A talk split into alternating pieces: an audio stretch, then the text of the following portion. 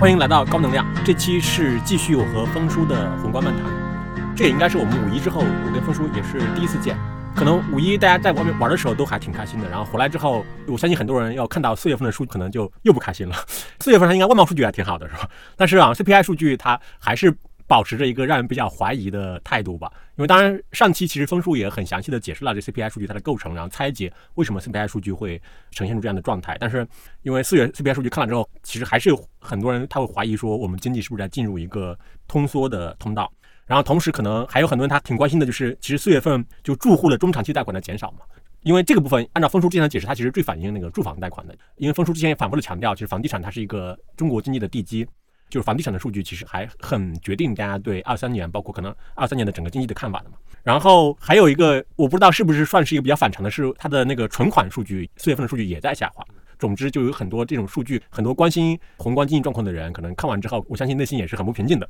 当然，我们五一的数据看起来挺好的，是吧？小小长假数据还挺好的。对我们也是请分数来给大家解读一下这些数据。对，那我们就今天正好跟蒋总一块讨论一下，也跟各位一块讨论一下，因为这个看宏观的问题呢，是个比较难的事情。从今天的结论来看，全世界加我们自己。在判断中国经济复苏的问题上，都是比较迟疑或者叫比较不确定的。就像今天大家其实全世界的钱也都在关心美国是否衰退，它出来的数据也都是我们叫 mix，就是它的数据的正负信号都有。中国也是正负信号都有，所以这是个非常。其实美国数据感觉表现的还挺顽强的吧？一会儿我们就还来解释美国数据，我们先解释中国数据哈。我们先看几个特殊的角度哈，因为每次当我们讨论到数据和宏观的问题的时候，它都会有个基数效应。这个确实是一般人不容易去考虑的，因为大家不容易记住上一次的基数。那放在这次有个什么样的情况？比如刚才我们讲五一，我不知道 五一大家的感受是什么样。当然主要是人多了哈，大家说这次是穷游，因为是出行人次在假期时间是一百二十多，对，然后消费恢复到一百多一点。但其实呢，从背后的基数效应上来看，是消费恢复的不好，或者说其实是我觉得没有达到一九年的程度。为啥这么说呢？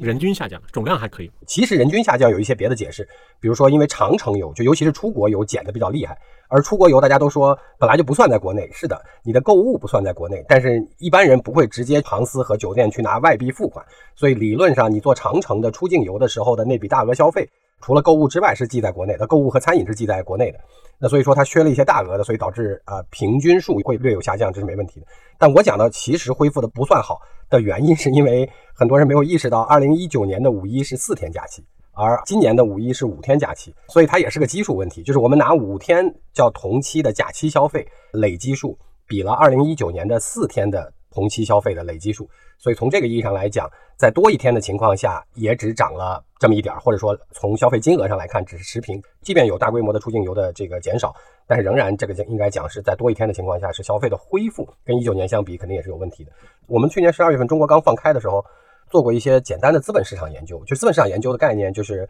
在二零二二年底的时候，我们把几个国家了，就是就像我们讲过的美国啊、这个越南啊、日本啊、啊德国啊等等，因为他们各自经历的是从二零二一年的。七八月开始到二零二二年的一月之间不同的放开周期，当然日本是因为开奥运会是相对更早一点，只不过它放的方式不太一样，就它是逐渐渐次放的，所以它的这个折腾的次数比较多。把结论是说，其实我们只看资本市场的话，各个国家的几乎所有相类似的二级或一级行业，在放开之后经历一个季度、两个季度或三个季度的时候，它的从资本市场反馈出来的那个股价恢复水平都是有较大差别的，跟大家想象是不一样的。或者说，从行业恢复状况来看，其实并不能，或者说很难，在很短阶段或者在一到两个季度之内就恢复到疫情前的九十或以上。大部分的行业的周期大概都需要经过两到三个季度，然后有的其实恢复的更慢一些。那当然，全世界比较统一的、比较有意思的事情，这个跟中国也是一样的，只有。餐饮是一般在各个国家都是在一个季度左右就可以恢复到疫情前的九十，当然前提是疫情完全放开，而不是像日本这样逐渐放开的话，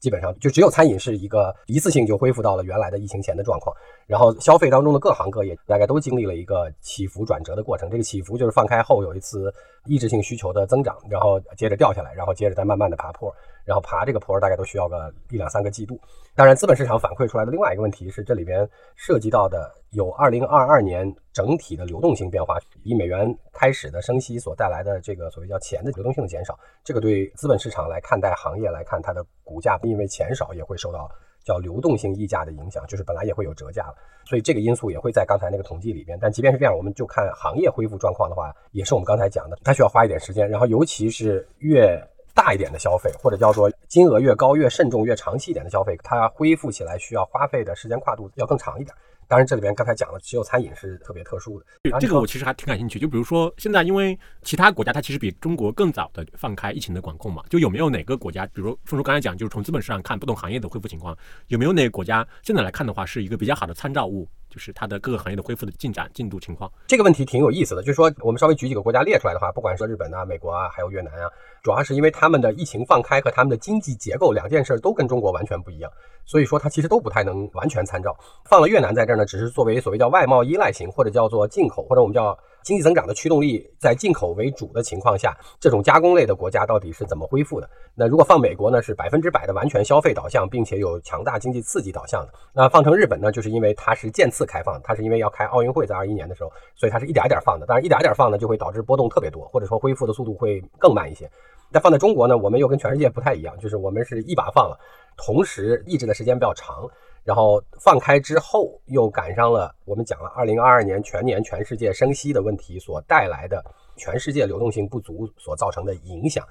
加上其实所谓外需的问题，就刨去刚才我们讲的消费代表的内需之外，还有外需问题。但是，外需跟我们刚才讲的。所谓全世界都抽水也是有关系的，当然这里面唯一的例外就是中国和日本。那关于日本的问题呢，一会儿我们就要讲两句，从日本扯到了巴菲特的问题。我们一会儿把巴菲特的那个话题呢放在稍微后面一点来讲。回到那个刚才咱们讨论的第二个话题，就是关于这个金融数据的问题。金融数据和 CPI 又来了，这里边又有开始出现了基数效应。首先第一个结论就是中国的需求恢复，不管是工业，当然工业最后也是由全世界的消费和中国自己的消费决定的，不管是工业还是。消费者的消费，从总量上来看，不管是外围还是我们自己，都还是有一定的挑战的，或者叫都还没有恢复到比较好的程度。这造成了肯定是第一个原因的 PPI 和 CPI 的问题。当然这里边又来了，我们这块放了一张小图，就是什么影响了 CPI 的四月？那有增有减，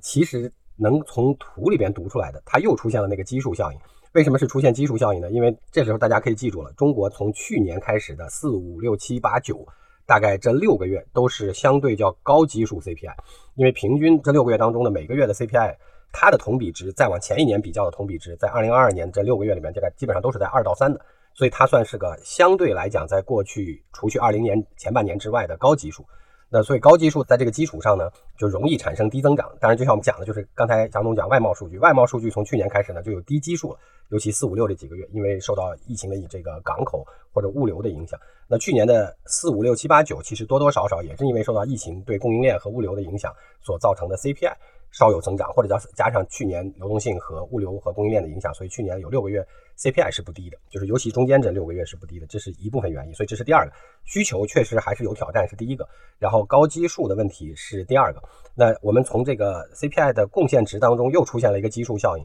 呃，就是第一个问题是汽车的问题，第二个问题从工业上的 PPI 来看。就是工业上的这个价格指数来看，又出现了所谓叫大宗商品的一部分基数效应。刨去刚才我们讲的两个问题之外，它有个大宗商品的基数效应。去年这个时间点，或者叫同比的基数时间点，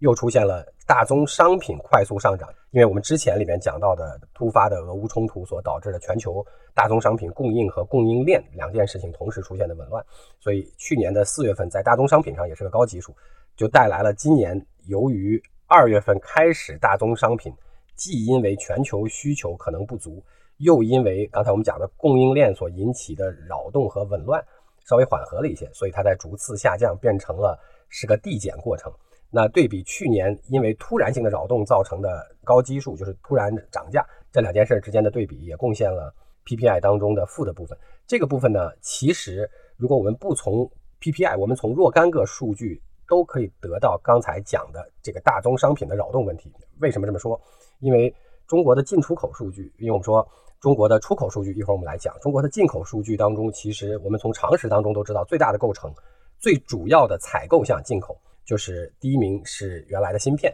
第二名是石油。如果我们把能源，就是包括矿石、气等等全都加一块儿，那能源应该就超过了，或者叫接近我们的芯片了。那所以说这两件事儿是我们的进口项的主要构成。那其实我们在四月份的数据的进出口当中看见了，出口虽然保持了一定的增长。但是进口是下降的，进口尤其美元计下降的原因，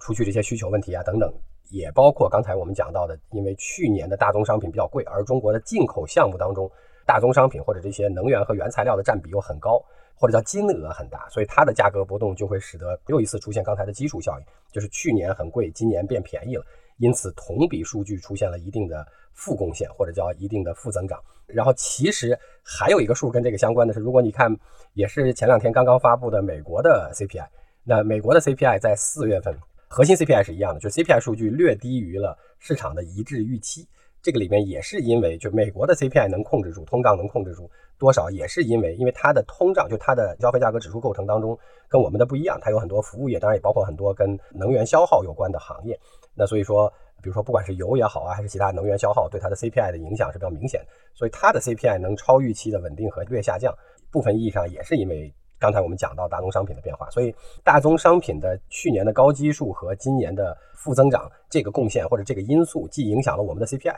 也影响了我们进出口数据当中的进口同比，也影响了美国的 CPI 和核心价格指数啊，这若干个大概都同样超预期的出现了下降。那这大概是对于所谓叫 CPI 和 PPI 当中的一部分解释，是三个结论。第一个问题是需求确实没有恢复到大家希望的程度。第二个原因是因为去年中国是有高基数的，因为疫情造成的供应链紊乱等因素。第三个因素就是因为我们讲的叫大宗商品去年从三月份开始突然的价格扰动所带来的价格上涨，而今年又同期赶上价格下降。所以贡献了负增长，不管是对于进口、对于 PPI、CPI，还是对于美国的 CPI，像这种数据的 CPI 和 PPI 数据的这种，其他人看到之后就比较提心吊胆的，它还会持续多长时间？好问题，就是如果我们拿中国来看的话，就像我们看这个表里边的数据一样，就是说第一个问题是所谓交通，呃，我们先把能源和交通都放在这里边。当然，交通主要是包括跟汽车降价有关的因素，这些事情还会持续做负贡献吗？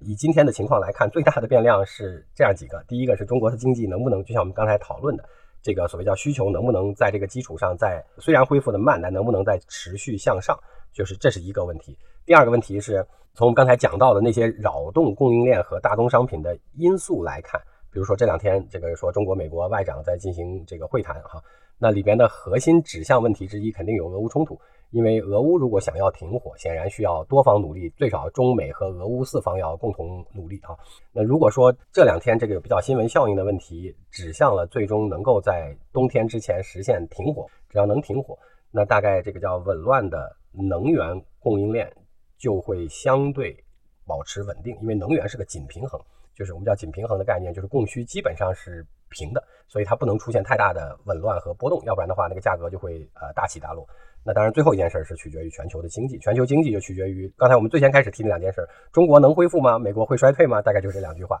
那决定了全球今年的经济到底整体需求会长啥样。所以你说，哎，我们能不能？预测，呃，如果这三个要素当中中国变好，中国的 CPI 会先上去；如果俄乌的冲突解决掉，那可能能源价格会在稳中甚至还有降。但如果中美美国不衰退，中国还增长，那就意味着能源的大宗商品的需求会上涨，也许会重新拉动上涨。即使我们把供应链捋平捋顺之后，但如果是反向的，中国不增长，美国又衰退。并且俄乌假定还停火，那可能大宗商品和能源价格会持续下降，那就会带来持续不高的 PPI。那 PPI 最终也会多多少少反映在我们的这个 CPI 上，所以这里面有太多的国内国外变量。对，插一句，就刚刚那个峰叔讲那个中美的外长的会谈，我还看到那个新华社发点稿子，其中用的一个词语很像之前我们形容房地产的，新华社用的词语叫排除障碍，止跌企稳，企稳，企稳，对，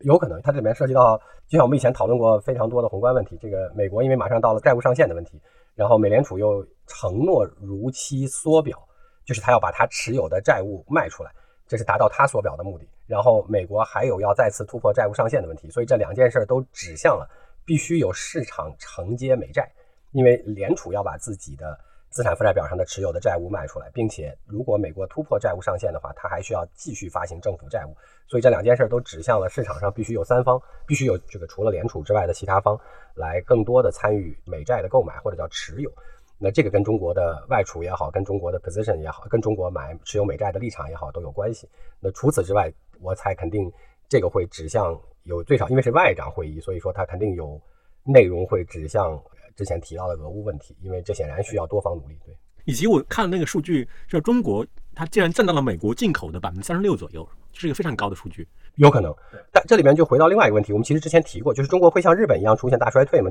其实我们之前在宏观漫谈当中有一期讲到过这个问题。日本在广场协议那个时候，就是日本在受美国要求调整汇率，就是或者叫调升日元，同时开放若干国内市场，同时按照美国的要求做了一部分的供应链调整，包括汽车设置在美国国家或者叫境内进行生产，就是所有这一串日本受要求必须做的事情背后，当时日本经济结构的进出口，当然主要指出口。占了当时日本经济贡献的较的较高比例，就百分之四十左右。然后同时，日本当时在八十年代出口增长非常快的时候，它在全球贸易当中出口占比是百分之十二十三。然后美国在当时的七八十年代制造业还很依赖的时候。也是占到十二十三，但美国原来一直是第一名，所以日本是第一次跟美国战平了，然后开始美国对日本的这些要求或者叫约束的。同时，就像你刚才讲的，最大的问题是，今天你单项考虑美国进口当中中国含量，但是当时的最大的问题是日本出口当中的最大的单一的依赖国或者叫最大的贸易伙伴是美国，美国单一国家占了日本出口的百分之四十。所以简单来讲，当时日本出现的挑战是经济非常依赖出口，同时出口非常依赖美国。同时，美国当时也非常依赖制造业出口或者叫制造业外贸的时候，日本达到了跟美国并列第一的程度。三个要素同时出现的时候，变成了我们所熟知的这些广场协议和再往后的对美国要求日本打开国内很多市场和要求要求日本重新调整供应链，包括去美国设厂等等。所以这是刚才你问到，那中国今天所有的情况都已经跟不一样了。中国的外贸有个非常特殊的情况，在今年的三四月份来看，什么特殊的情况呢？中国的外贸里边，其实我们从比例关系上来看，第一名是东盟占十五，从四月份的数据来看，那第二名是欧盟占大概十三，第三名是美国大概占十一，就占我们出口的十一。但是中国的外贸对中国的经济贡献现在已经是在二十或以内了。就是对我们整个经济增长和经济的贡献。那同时，外贸的伙伴，刚才我们已经讲了，我们就拿四月份的数据排名的话，大概分别是这个十五、十三、十一的这个东盟、欧盟和美国，所以它的对象国已经发生了很多变化。然后三四月份外贸稍有超预期的，另外一些有意思的数据是，三月份还好，从四月份的数据看，是靠一些原来大家没有准确预期的国家拉动了我们一些，由于美国和包括东南亚的一些国家环比所带来的负增长。就比如说，这里面包括了中东，包括了俄罗斯。其实俄罗斯还贡献挺多的。就俄罗斯和非洲，居然当然也加上一部分中东，贡献了其实刚才我们讲的增长当中的接近五十呢。这个是个比较特殊的情况。这几件事情，我怀疑是之前大家没有预料到的。就中国三四月份的外贸增长，其实是由一些原来大家没有习惯预测的国家和地区的增长和消费或者叫需求所带来的。那然后。这个外贸里边还有一组值得有意思研究的数据，是今年的越南的一季度的外贸和 GDP 都展现出是过去十几年当中第二低，就是除了疫情那个2020年之外，叫第二低的增速。因为越南的外贸增速掉得很厉害，我们可以猜测两件事情。第一件事情是中国从2020年一直以来的最大贸易伙伴就是东盟，以加工为代表的，主要是受欧美需求的影响和波动。所以一季度如果越南的外贸掉得很厉害的话，也许证明确实欧美的需求是有挑战的。或者如果用比较理想的方式来解释，希望欧美只是在去库存，就是因为去年二零二二年因为中国的供应链波动，所以也许大家会在去年的最后一个季度，欧美全是节假日的旺季，存很多货，因为生怕买不到。那如果是这样的话，它如果囤多了，它在今年的一季度就会清掉库存，所以减少新货品的进口。如果是这样的原因呢，就还好。那越南可能在四五六还能回来。如果是确有需求问题在欧美上的话，那可能就很难回来了，或者很难回到越南去年或者是这些东南亚国家去年的情况。那我们要再看看，大概就能知道。也许我猜这两个因素，需求不足可能占的因素比例高一些，去库存可能占的比例低一些。但因为越南表现出来的出口挑战，所以中国对东盟，就是对东南亚国家，其实从今年的四月的外贸数据来看，是环比。有一定的挑战，或者说有比较多的下降，就是你刚才我们讲的，这是因为东南亚国家的外贸是由全球的需求，尤其欧美需求决定的。然后我们对东南亚的出口又主要是加工贸易，就是我们把中间品放到他们那，他们来制成我们叫制成消费品或者制成终端品，再卖到欧美去。那看起来这个循环当中，主要是受欧美的需求有影响了。但中国出乎大部分人意料之外的，就是用了一些原来。大家不认为是主要贸易伙伴国家替补了这部分。那当然，这里边因为大家都没有习惯预测这些需求的稳定性，所以不管是中东也好，非洲也好，俄罗斯也好，俄罗斯也许持续性还可以，就是这些地区拉动中国新外贸增长这个能力或者补缺的这个量，到底能持续多久和有多大规模，这是三四月份刚刚展现出来的，还要再看看，我也没有办法判断。但是你从外交上来看呢，这个又回到了我们最早讲宏观漫谈的时候，就是中国在外交上的努力。原来我们讲到那个海洋陆地贸易的时候，说设置新的贸易圈层或者在贸易体系当中，刚才我们讲的这些对象，中东也好，中亚也好，这些对象都是中国做了非常大的努力的。就像新闻报道说，四个中亚国家的总统一起来中国，那所以中国过去一段时间非常大努力去推动的这些中国的周边关系和这个新贸易体系当中这些新兴国家的这个关系和贸易体系的建立。确实，在今年的三四月份，帮了中国的外贸出口数据，就见到成效了。见到成效，而且比较意外。比较意外的原因，就是因为大家以前都不习惯，或者没有很好的同比数据来预测这些国家会成为比较大的增量。对，其实像峰叔刚才你讲的，比如就日本和美国当年的那种情况，比如美国成为日本的最大的单一市场，这样，我相信站在中国角度来讲呢，它其实也不太希望说它的出口就主要集中在哪一个市场。是的，对对对。实际上它已经调整了，就是刚才我们讲的十五、十三、十一已经调整了。那从这个意义上来讲呢，就是回到刚才那个问题，就是我们看今年的进出口数据，今年包括四月份和一季度的这个外贸数据，结论上是这样几句话，当然也包括一些周边国家的数据，看起来可能也许欧美的需求确实开始有挑战。呃，但是希望其中有一部分因素是因为欧美去库存造成的，呃，所以这个不像一季度或者三四月份、三月份表现出的那么差，尤其对于周边国家。第二件事情呢，是中国今年的外贸进出口当中的出口部分，由于我们过去一段时间所做的一些我们分析过的这些努力方向，使得用一些新增地区的贸易量来填补了欧美，甚至加上三四月份的东南亚所出现的贸易量下降，或者叫出口量下降。对，还是回到那个，就是四月份我们自己国内的数据，就是我们开头其实也讲，存款，尤其居民部门，它存款数据和中长期贷款数据都出现了一定程度的下降嘛。就这个东西，我不知道峰叔怎么看。对，好问题。这里面分成了几件事。第一件事情是从每一年中国的季度数据上来看，四月份本来也是偏淡的季度，就是这个时候看环比就有点挑战了，因为一季度通常是做计划、下任务，并且。提前放量的，不管对于金融行业还是对于一些国家的政策啊相关或者叫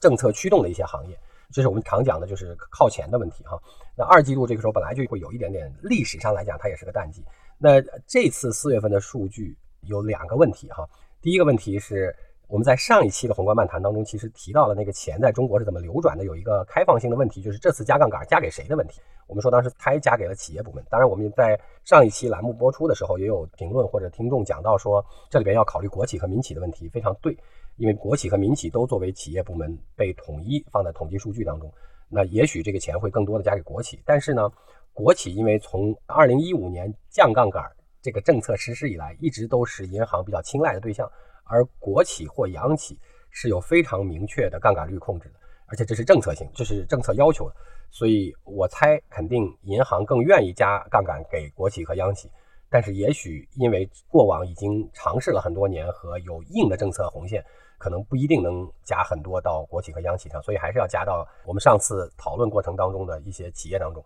那你从这个意义上来看呢，四月份的企业端的中长期贷款是增加还可以的，好，这是第一句话。但是中国碰见一个问题，我们全中国的杠杆率，就全中国的负债率好了，我们负债分成三层，我们以前讲过是政府、企业和居民三端。那一季度末的时候，中国的三端的或者叫国家的杠杆率来到了大概二百七十九，就是两点八倍的 GDP，这是历史上的最高杠杆率。其实我们在已经杠杆率到了大概两点五、两点六倍 GDP 的时候，就在一四、一五、一六的时候，已经开始要严控杠杆，甚至降杠杆。那当然中间经过了疫情啊，一五、一六年的经济压力等等，还有适当的增的过程。但是这个两点八呢是比较高，或者说是最高的数据了。所以说一季度我们看见的那些金融数据确实增加了杠杆率。然后从三个部门来看，是居民端增加了一，就在这个增加的百分之大概八左右当中，居民贡献了正的一，政府贡献了正的一。企业端贡献了正的五点六，所以就跟我们之前那期谈到的类似，就是从一季度末的数据来看，就从这个宏观杠杆率的变化来看，确实一季度比较多的放下去的那些大量的钱是确实加在了企业上为主，但是在企业当中到底是加在国企还是加在民企上为主，这个我拆不开，也没有办法去判断，我只能从历史的渊源上来判断。虽然想加国企央企，但可能因为历史形成和政策要求，不一定能很容易加得上，对不对？那所以也许还是有足够量的加到了民营企业上。好，这就回到了第二个问题，就是从这个意义上来讲，我们四月份的 M 一就是那个狭义货币的增加，其实五点三应该是合理的。把通胀这个问题拿掉，那理论上狭义货币就流通中的交易型货币，跟其实我们的 GDP 增长是基本上平齐的，就是都没有多。但是 M 二增加了很多，就是我们讲到的那个货币来回来去的存贷效应的问题。那这个在企业上也会有这个问题，因为 M 二在四月份还是增加了十二点几。那什么意思呢？就是我假定是贷给了不管是民企还是国企，如果我贷了一千万。我在信心不足的时候，我就会存九百万，只花一百万。也许下一个人贷了九百万之后，也是只敢花一百万，所以存了八百万，那就会使得在这个意义上，如果是这种情况的话，它会使这个意义上的刚才我们讲到的那个 M 二增加的比较快。然后除此之外，我没有去仔细拆分项数据，我大概瞄了一眼那个四月份的数据，能看出来社融和金融数据当中都表现出这个政府融资还是比较多的，就提高了一些。那我的理解是，或者叫猜测是，三月份开完两会下达了计划之后，就像我们。上一期讲到的政府的相关地方债和地方债往下所面向的这些基建项目，它的传导是比较慢的，因为它从中央到地方有计划、要招招投标等等，然后再接下来形成项目、形成债务、形成这个实体工作量。所以三月份开完两会之后下达的这些任务，也许在四月份形成了初步的政府债务，或者叫政府我们叫筹款好了。如果我们从社会融资总额的角度上来看，然后政府应该一时这个钱也不能都花掉。就是刚才我们讲到的问题，国家批给你，或者债务上给了你，比如说五个亿，你五个亿显然不可能在一个月之内全部都变成了实体工作量分给了工作队儿，那大概这也造成了另外一部分原因，就是社融和相关的金融数据当中，政府的部分其实是增量比较多的，这也许是因为开完两会之后的经济计划造成的，经济计划开始传达和执行，那经济计划开始传达和执行造成的，可能政府回存也会增加，就是存款的回存也会增加。好，这解释完了政府这边，居民端这边是。存款在过去的十三个月第一次开始出现了减少，然后居民端的长期和短期的借贷都出现了下降。那我觉得这个信号我很解释不了，就是以我的能力，那我能想到的无非有这样几种情况。第一种情况是在四月份大家出现了提前还贷，长短贷都提前还贷了，所以我把存款转换为了提前还贷，所以导致了存款减少，同时长短期居民贷款都减少，这是我能想到的一个解释。那大家说这个跟五一消费有关，那还没到五一，因为我们统计的是四月份的数据，哈，所以也没并没有反映在五一的消费上面，对，并没有反映在五一的消费上面，是的，而且少了一点二万亿的存款。另外一个可能性呢，用最悲观的角度来想呢，说因为什么失业造成，但是那不会影响这么大的贷款规模的变动，哈，然后同时也不会造成贷款的双端，就长短两端都减少。那从这个意义上来看，另外一种可能性是有一部分存款，当然肯定有一部分跟就业等等相关的了哈，家庭。但肯定有一部分存款去了投资，但这个投资的对象是什么呢？因为从资本市场来看，四月份并没有明显的流动性的变化。其实我刚才讲到了宏观杠杆率，就是那个两点八倍的 GDP 在一季度末达成的这个事儿，来解释四月份的金融数据的有一个背后的影射，是因为我们在主基调控杠杆和降杠杆的情况下，一季度末杠杆率达到了历史新高，所以可能从央行或政策层面。在二季度就不能持续我们说的较快放水，因为我们的杠杆率已经达到了历史新高。通过一季度的比较多的我们叫放水，或者叫比较多的放钱，那所以说二季度要适当的控杠杆也是合理的，不管从社融还是从金融贷款的增量规模上来看。同时，当然我们讲的二季度本来也是个淡季。回到刚才我们讲的居民端。居民端的问题是，如果投资看起来资本市场变动不多，那我就不知道，假定是有投资的话，钱去哪儿了，对不对？除了还贷款之外，当然也许有一点点痕迹，但我觉得这个影响的量不会太大。我们能看到今年的一季度的后半旬，那个保险的增长变成了比较出人意料的、出预期的好。保险公司当中的寿险，那所以说这个只能解释有一部分的存款可能搬家去了，买了长期的寿险产品或者长短期叠加的寿险产品。买寿险产品这件事儿，对于疫后恢复的心智来看是合理的，因为大家会考虑更多的健康加安全，然后加上银行存款利率，因为我们下周一开始银行存款利率有一个浮动的上限调整，这个其实不是降息，它只是适当性的叫引导存款的活化，就是换句话来讲，它确实可能国家不希望，但存银行啊，不希望都存在银行，因为存在银行虽然造成了刚才我们曾经以前提过的所谓叫资产负债表当中的。现金的这部分资产的好处和安全性，但是它带来的结果是这个钱的对效率不好，流动性不好，所以它要活化这个存款，所以也许有这个目的。当然，事实上这个是去年开始让银行结构化和定向支持了企业和抗疫当中的这些贷款支持之后，也许也有一部分原因是给银行做了一定的息差保护，就是保护银行不要因为要求低息贷款而极大的损害了银行的盈利性，所以它就对存款的这个利息的浮动的上限做了一定调整。那当然，保险也做了个调整，就是从三点五调到三点零，就是所谓这个收益率，叫资金成本的问题。那所以说。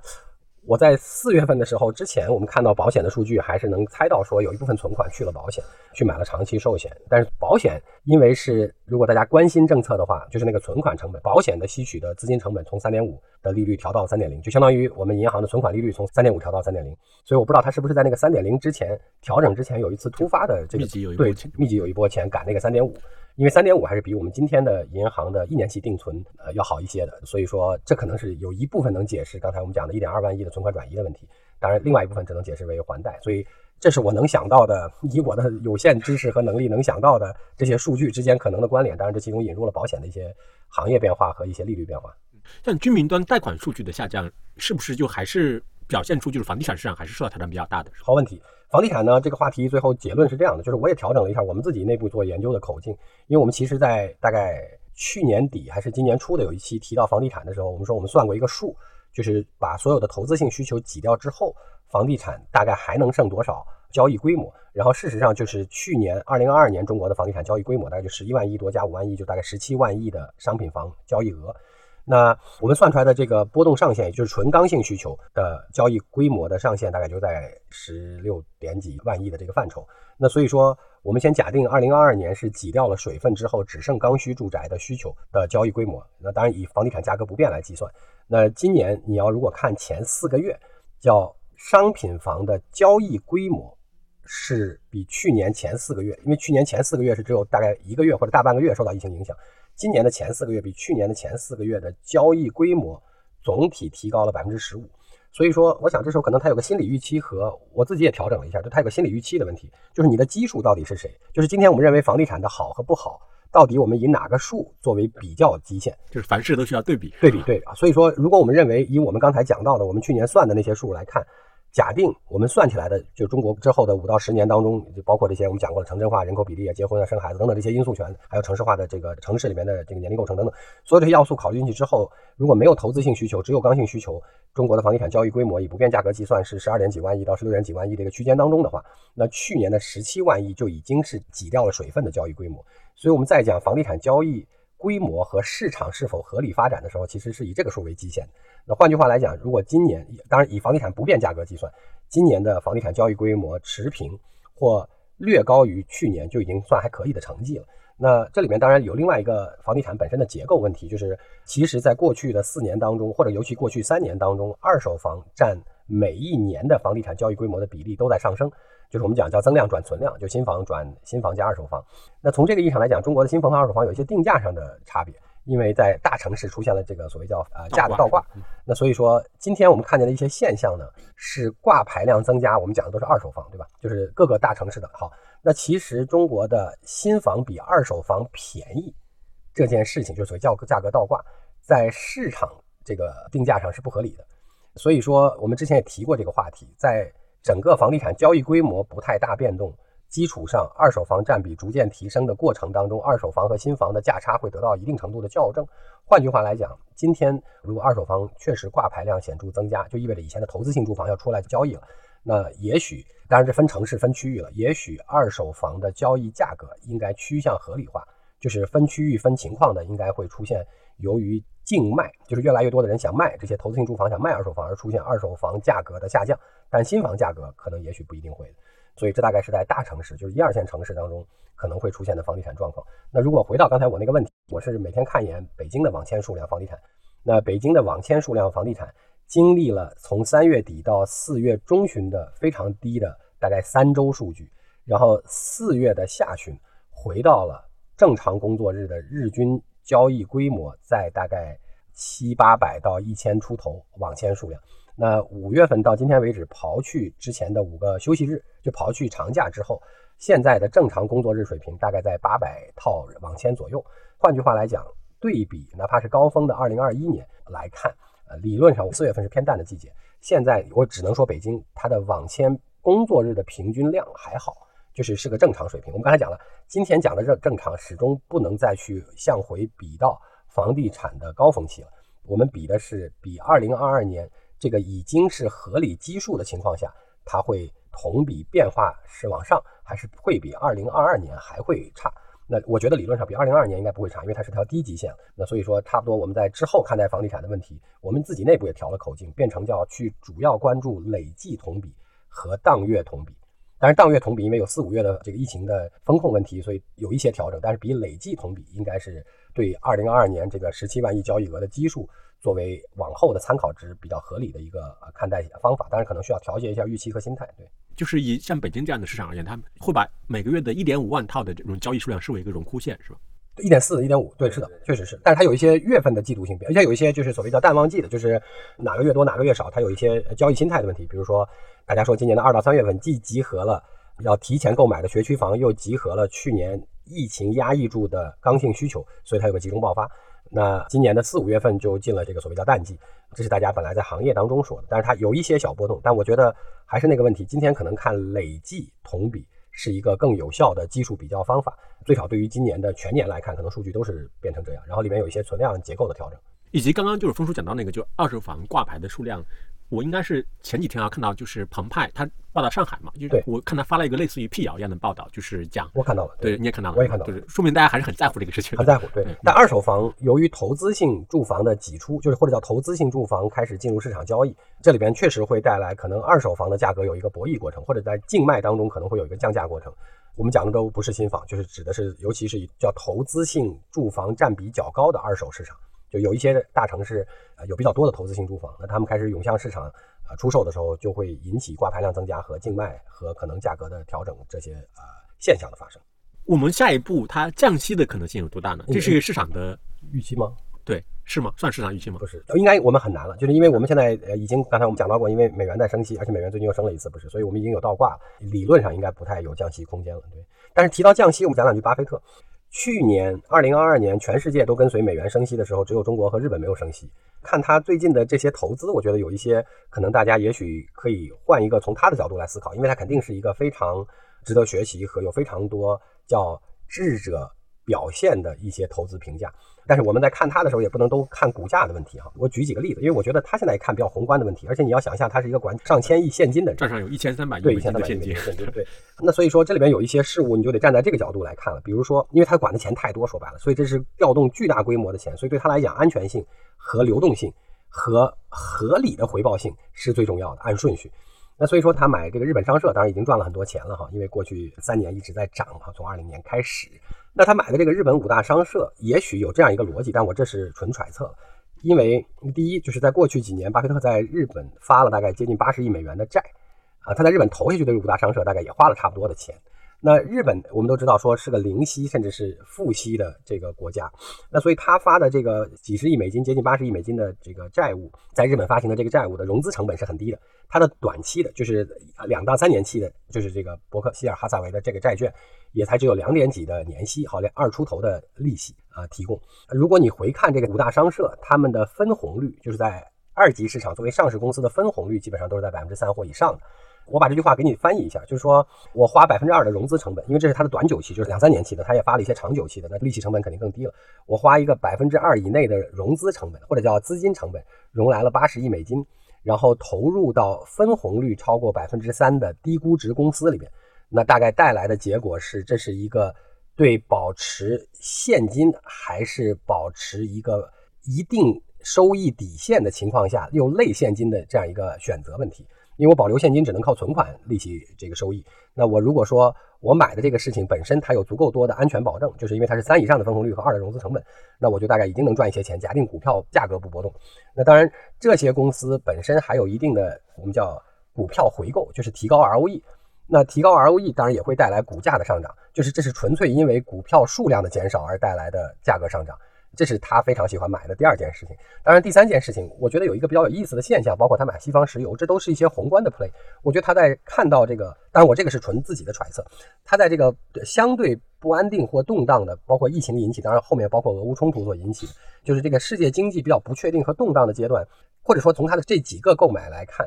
能源是变成了比较同时具有安全和流动性的底线。从它的购买结构上来看，日本五大商社就相当于是我们的大型央企，基本上就负担了、承担了日本以能源和大宗商品，尤其是能源为主的主要进口贸易。因为我们都知道，说日本是个资源匮乏的国家，就是既煤矿也没有油气这些东西，所以全靠进口。那所以在这个意义上来讲，它这个五大商社承担的主要是这个功能。当然，他们的业务非常非常广，所以他们像个超大型央企一样。所以他买这件事儿，就像他讲的，假定日本的经济人均消费不要衰退，代表国家帮助国家买全球的。为日本提供不管是工业还是老百姓这些能源原材料和其他商品的这些主要管道，就变成只要它的人均收入和国家 GDP 不快速萎缩，理论上最差情况下，它也是个日本的平均水平往上一些，因为他们是主要管道。当然这里面又凑巧叠加上了能源的变化，能源的变化或者叫能源价格的变化，使得这些公司在过去两年，尤其是过去一年，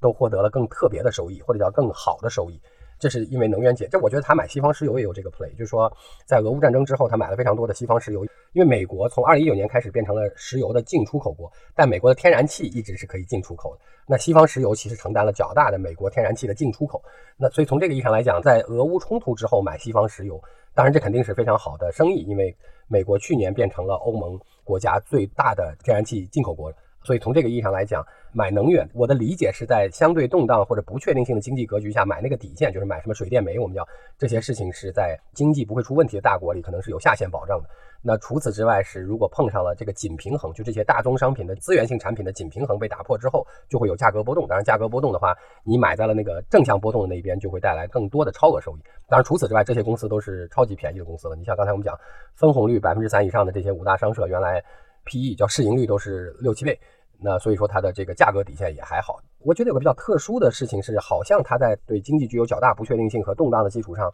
它买这些底线的资源型产品，就是不管是大宗商品相关还是能源相关，可能是个安全的方法。或者就像李嘉诚当时在买英国的啊水和电一样，或者叫水和自然资源一样。然后另外一个问题是，我也不确定说他是不是在他的这个持仓当中的宏观里边加上了非常多今天我们坐在这儿讨论的这些国际关系宏观。因为我举一些比较有意思的特例哈，这只是纯粹是一些角度的揣测。比如说他是二零一六年开始买的苹果，那二零一七年是主要持仓增加和二零一八年。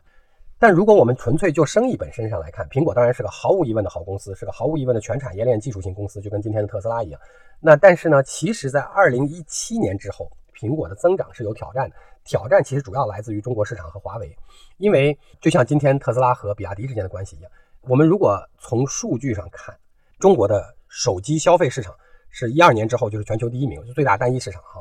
华为在二零一七到一八年在中国境内超过了苹果，变成了在中国这个最大市场当中销量第一的中高端智能手机，这是华为的一七到一八。然后一九年虽然华为开始受到了美国的制裁。但一九年全年数据当中，华为在销售中高端手机的件数上是第一次全球范围之内超过了苹果。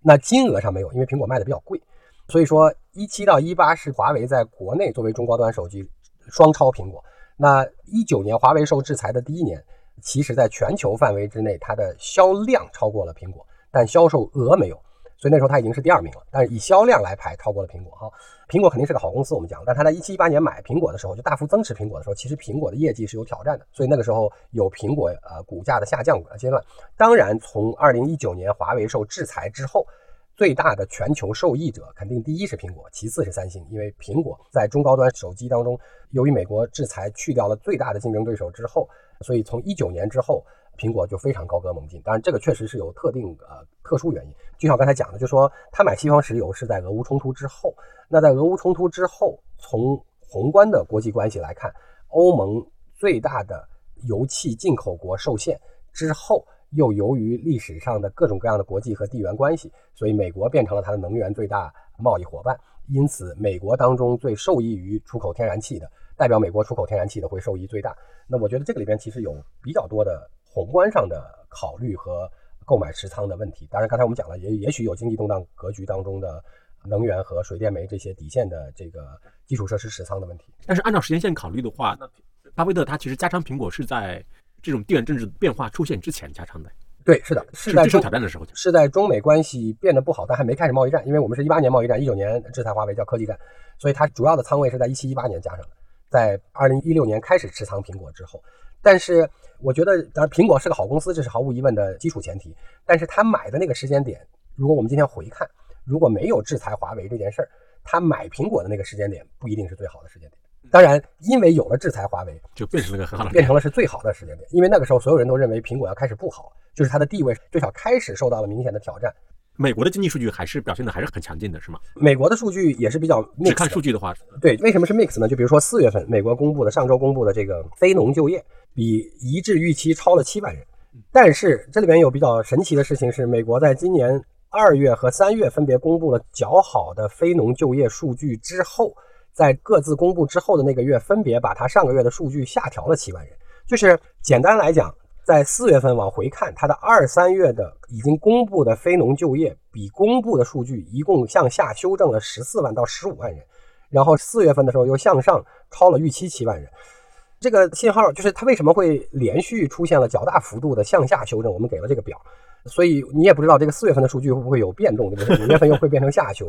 因为美国的就业统计数据有个口径调整问题，就是它有个跟中国不一样，它是按企业端统计的。换句话来讲，如果我同时打四个工，我是被视为四个劳动力就业的。但是即便是这样的统计口径，也很难解释它的低失业率，所以它可能确实从。劳动参与率虽然降低之后，但参与劳动的人的就业率是或者叫失业率是低的，就业率是高的。也许确实是这样。你从过去几个月来看，它这个就业数据的具体数值老是被来回修正，这也是个比较令人费解的事儿。然后还有另外一件事情，大家老说美国会不会衰退？哈，那从大家无非就关注大公司财报。因为今天有个比较神奇的，跟想象和看到的新闻不一样的是，大家说，哎呦，这些著名的科技大公司都在裁员，但是就业率又一直非常高，然后甚至失业率低到了历史五十多年的最低点。所以这些看起来也是非常 mix，就像我们刚才讲中国的这些经济能不能复苏数据之间也非常多的混杂一样。那我们同事做了个简单的有意思的这个表格的研究，就是所谓美国在统计意义上的叫劳动生产率，或者我们叫全要素生产效率，就是每一个劳动力所提供的生产效率，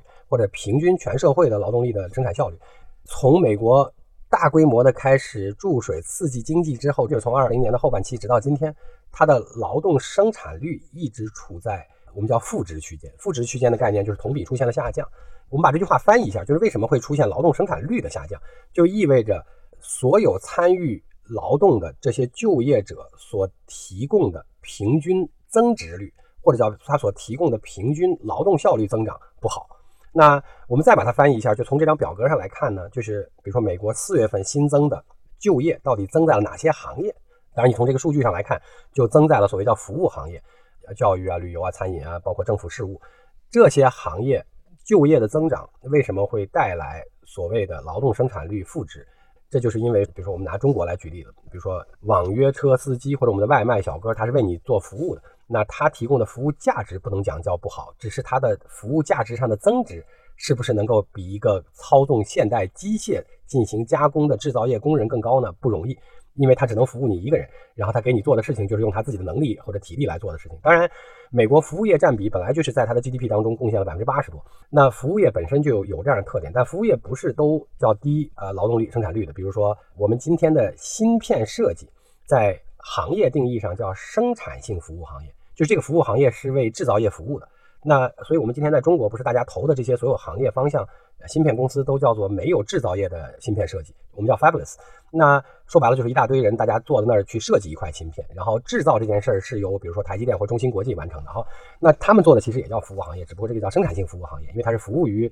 这个芯片设计和芯片生产的哈。那这些是高附加值，确实是。但是它的就业增加的部分呢，很多不是在这个高生产性服务行业，或者叫这种高附加值的服务行业。当然，金融也算高附加值的服务行业。所以从这个意义上来讲。如果我们强行要把这些混杂的数据在美国理解一下的话，是它的刺激和就业的增长主要发生在了相对大众化的服务性或者叫接触性的消费行业，然后这些行业提供了，就像我们之前讲的一样，最大的就业增长，因为就像一个小餐馆要雇八个人一样，但是它不能够提供较高的附加值增长，因此造成了这是它历史上持续时间几乎最长的。叫劳动生产率的负增长，那这大概是对上面一串数据的可能性解释。这也是为什么你看到了，或者我们看到大公司在裁员，就是它的那个劳动生产率高的那些部门，最少在新闻事件上看，科技公司有裁员，包括金融，但是就业仍然相对充分，并且失业率较低，并且劳动生产率在负值区间的一些共性。就假定把这些数全放到一块儿来解释，大概就是这样。行，那我们今天就先聊到这儿，谢谢峰叔。然后也会随着比如说它时间推移，不断的会有新的数据出来，然后到时候我们也再请峰叔回来给大家解释经济的状况吧，包括数据呈现出来的情况是什么样子。对，好，对，今天我们就先聊到这儿。但是因为我们刚才讲了，就是说，其实回到我们的主命题上，最近我们花了很多时间来聊这些问题的主要原因，就是因为今天全世界都挂着这两个问题：中国经济。能以什么方式和速度复苏，或者叫什么规模和速度复苏，或者叫能复苏吗？和美国经济会以什么形态和什么速度衰退？和美国会衰退吗？全世界都等着这两个问题的答案。大家从所有的数据当中去猜测这两个问题答案，因为这两个问题的三种答案：中国会复苏，美国会衰退；中国不会复苏，美国不会衰退。和两边各取一个正，这些所有答案的组合会造成所谓的全球经济发展动力和全球资本市场空间的。最后不同表现，所以这是我们也花了很多时间。当然，我们讲了，因为能力所限和我们能看到的数据状况和片段和解析有限，所以只能竭尽全力的在这些非常混淆、非常 mix、非常复杂的信号当中来找一些尽量合理和能想到的解释。当然，都是一家之言，只能参考，大家可以有自己的观点。